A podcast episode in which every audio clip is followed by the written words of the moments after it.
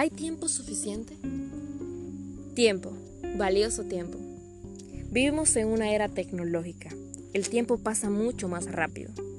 No sé si han considerado que el ser humano ha pasado de ser el hombre paciente que esperaba un mes para revelar unas fotos, al que toma una foto grupal y en menos de un minuto ya está diciendo, pásame la foto, ya quiero verla.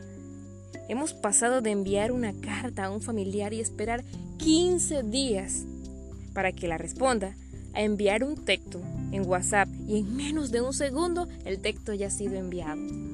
Sin duda, hemos avanzado. Hemos creado máquinas que hacen el trabajo más fácil, permitiéndonos así tener mucho más tiempo.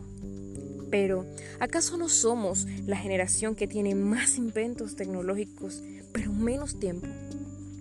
Vamos de aquí para allá, viviendo de manera superficial, teniendo mucho, pero disfrutando poco, dejando las cosas importantes para después.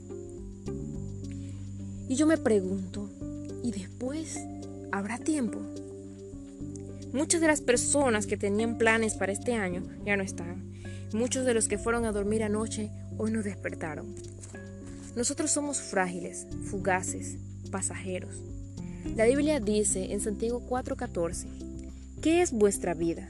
Ciertamente es neblina que se aparece por un poco de tiempo y luego se desvanece. Si somos tan fugaces, no hay tiempo que perder. No hay tiempo que perder en odios, peleas, venganzas, rencores, envidias.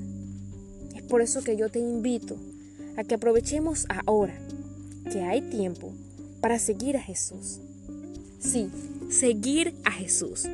Tal vez digas, no, yo no tengo tiempo para ir a la iglesia, no tengo tiempo para la religión, o tal vez digas como yo decía, soy demasiado joven para tomar una decisión tan radical. Lo cierto es que seguir a Jesús no es una religión, es una relación. Una relación que se construye arrepintiéndonos de nuestros pecados, confesando el nombre del Señor Jesús y decidir seguirle y obedecerle todos los días. Tal vez me digas, no estoy listo y esa decisión la puedo tomar más adelante.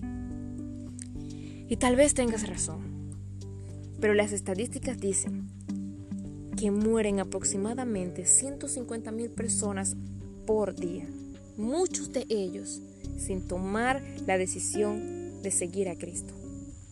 No quiero decirte esto para infundirte miedo, pero sí para invitarte a que medites en la importancia de entregar tu vida y tu tiempo a Dios. ¿Y por qué tanto interés en que entregue mi vida y mi tiempo a Dios? Bueno, porque Él es nuestro creador. Y mientras dediquemos nuestro tiempo a abrazar el pecado, estaremos separados de Él. Hoy tenemos tiempo para ver Netflix, WhatsApp, Facebook, Instagram, Twitter, YouTube, estar en el trabajo, dedicar el tiempo a la familia y al deporte. Y todo esto no es malo si se usa en la medida necesaria. Todos estos, pero todos estos son temporales, sin ofrecer nada eterno. Hay tiempo suficiente. Esta frase la decimos cuando en la universidad nos dejan un gran trabajo y comenzamos a postergarlo.